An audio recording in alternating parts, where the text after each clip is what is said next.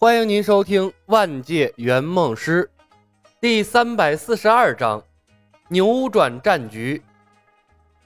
无以计数的骷髅兵和戟兵纠缠在了一起，浑身包裹在黑色盔甲中的暗黑骑士骑着古马撞入重剑士的队伍中，剑士的盔甲在他们的长刀面前就像是纸糊的一样。步履蹒跚的行尸挡在神射手的队列前，阻挡他们射出来的箭矢。为数不多的骑士举着长枪，悍不畏死地冲向了举着骷髅法杖的尸巫。大天使和古龙在空中缠斗，有古龙被大天使手里的长剑砍成了骨头渣子。虽然他们单体实力比古龙强大，但数量稀缺，被古龙碾压。在古龙的围攻之下，一会儿的功夫，大天使便从空中栽下去好几个，洁白的羽毛沾染着鲜血，漫天纷飞。也有大天使中了古龙的衰老法术，转眼间白发苍苍。吸血鬼化成了蝙蝠，围绕着施救群，从他们的身上吸取生命。远程兵种僧侣中了双目失明的魔法，待在原地一动不动，等待着己方的魔法师为他们驱魔。墓园的将领克劳维斯身前悬浮起了一本魔法书，没有一丝肉的骷髅脑袋。嘴巴一张一合，念出冗长的咒语。一只只骷髅法杖凭空出现，无边的黑气洒向了埃拉西亚的军队。恶咒缠身，人类的攻击力陡然被降到了最低点。亡灵军团在数量上占据绝对的优势，人类的军团在他们的围剿之下陷入了困境。魔法挥洒。数万各式各样的怪物在大地上肆意的冲撞、砍杀，声威浩大。这才是真正的奇幻世界的战争。骑在狮鹫背上的冯公子呆呆地看着下面的战场，小脸儿微微有些泛白。即便是圆梦师，落在这样的战乱之中，估计也会死无葬身之地吧。他转头看了眼李牧，操控狮鹫往他的身边靠了靠，靠近李牧。他才能感觉到些许的安全感。李牧表情肃穆，他有御剑飞行，遇到这样的战争，逃走应该没问题，但想靠一己之力改变战局太难了。即便用飞剑中存储的威力最大的剑神，也杀不完这么多的士兵啊！个人实力在战场上太渺小了。李牧看向程东东，骑在狮鹫背上的他，脸上没有任何表情。但紧紧抓着施救颈部羽毛的双手暴露了他的紧张。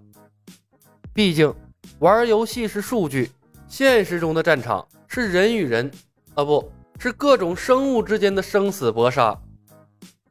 李牧微微摇了摇头，若不是选对了技能，程东东在这样的世界成为主力英雄，那难如登天。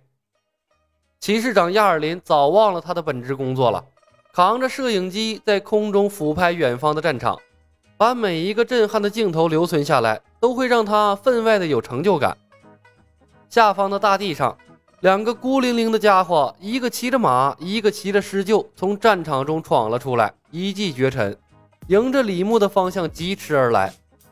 那是响应牌局召唤的欧灵和阴海姆，哪怕他们的士兵陷入了困境。他们仍然没有忘记打牌的使命。现在啊，再没有什么比打牌更重要了。两人目光呆滞，跑得非常狼狈。阴海姆后背上渗出了血迹，不知道被谁砍了一刀。他趴在施救的背上，摇摇晃晃，已经脱力了。马背上的欧灵比他也好不到哪儿去。更惨的是，他骑的马口吐白沫，脚步飘忽，随时都要倒地的样子。正是因为主将的脱队，他们的士兵才陷入了困境。不是每一个军团都有阿德拉这样随时可以取代主将的副手的。罗尼斯看着下方的欧灵两人，不愉快的记忆顿时从他的脑海里浮现出来。他叹息了一声，召唤出了魔法书。阿德拉瞪了李牧一眼，也取出了魔法书。这个时候，最紧要的事情是解救被围困的军队，而不是和他置气。阿德拉使用的魔法是高等级水系魔法疗伤，蓝色的水元素绕着人类的士兵转了一圈，一瞬间清除了他们身上的所有负面魔法。与此同时，一道神圣的光芒从天而降，笼罩住了所有埃拉西亚的军队。那是大主教赖以成名的魔法祈祷，全方位的增加所有人的攻击力、防御力和行动力。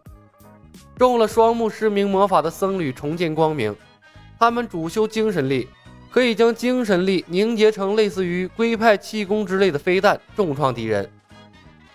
两位魔法达人出手不同凡响，刹那间改变了战场上的局势。当然，更能振奋人心的是援军的到来。援军抵达，迅速扳平了和亡灵军队的数量差距。而跑过头的欧灵和阴海姆急匆匆的刹车，又掉头奔李牧而来。空中的李牧看着两个可怜的家伙，无声的撇了撇嘴。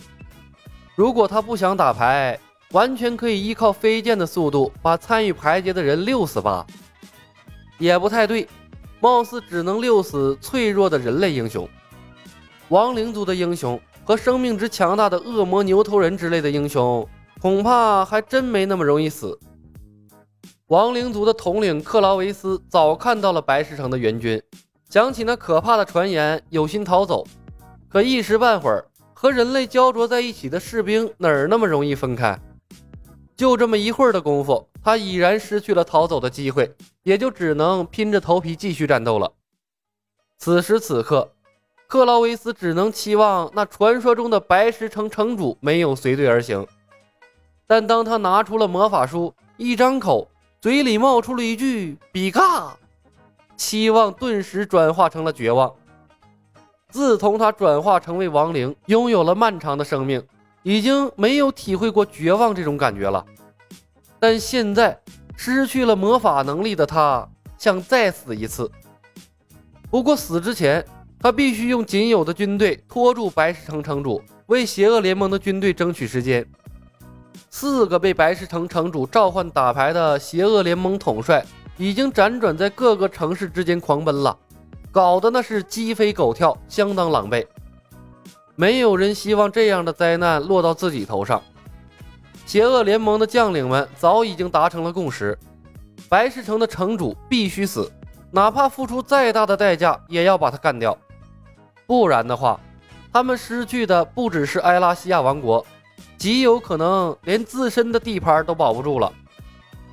进了对方的魔，冯公子询问的眼神投向了李牧：“师兄，搞吗？”李牧点点头：“搞，速战速决。”一支亡灵军团的兵力便和他聚集起来的兵团数量相当了，他可不敢再让邪恶军团的人联合起来了。那对他来说将会是灭顶之灾，他可打不起消耗战。冯公子点点头，乘着狮鹫飞了起来。他面朝亡灵军团，红着脸用出了他的招牌性魔法：“走两步，没病；走两步。”数万亡灵大军瞬间智瘸，骷髅大军一边倒，失去了身体的平衡性，行尸本来拖着脚缓慢移动，瘸了之后，那走起来更慢了。仿佛下一秒就会摔倒一样。最惨的是暗黑骑士，他们骑着的古马都瘸了，跑起来的时候好悬没把他们掀到地上。也有暗黑骑士没坐稳，掉到了马下，然后悲催的发现自己也瘸了。一语致瘸，恐怖如斯。面对如此悲壮的一幕，罗尼斯和阿德拉面面相觑，同时看到了对方眼里的惊骇之色。不用魔法书的瞬发魔法，太可怕了。而欧灵和阴海姆也赶了回来，恢复神智的一瞬间，他们羞愧难当。本想找始作俑者算账，但恰好看到这一幕，两人脑袋一缩，果断当起了乌龟。整个战场的悲壮刹那间扭转，举着摄像机的亚尔林激动的直打哆嗦：“又来了，又来了！”本集已经播讲完毕，感谢您的收听。喜欢的朋友们点点关注，点点订阅呗，谢谢了。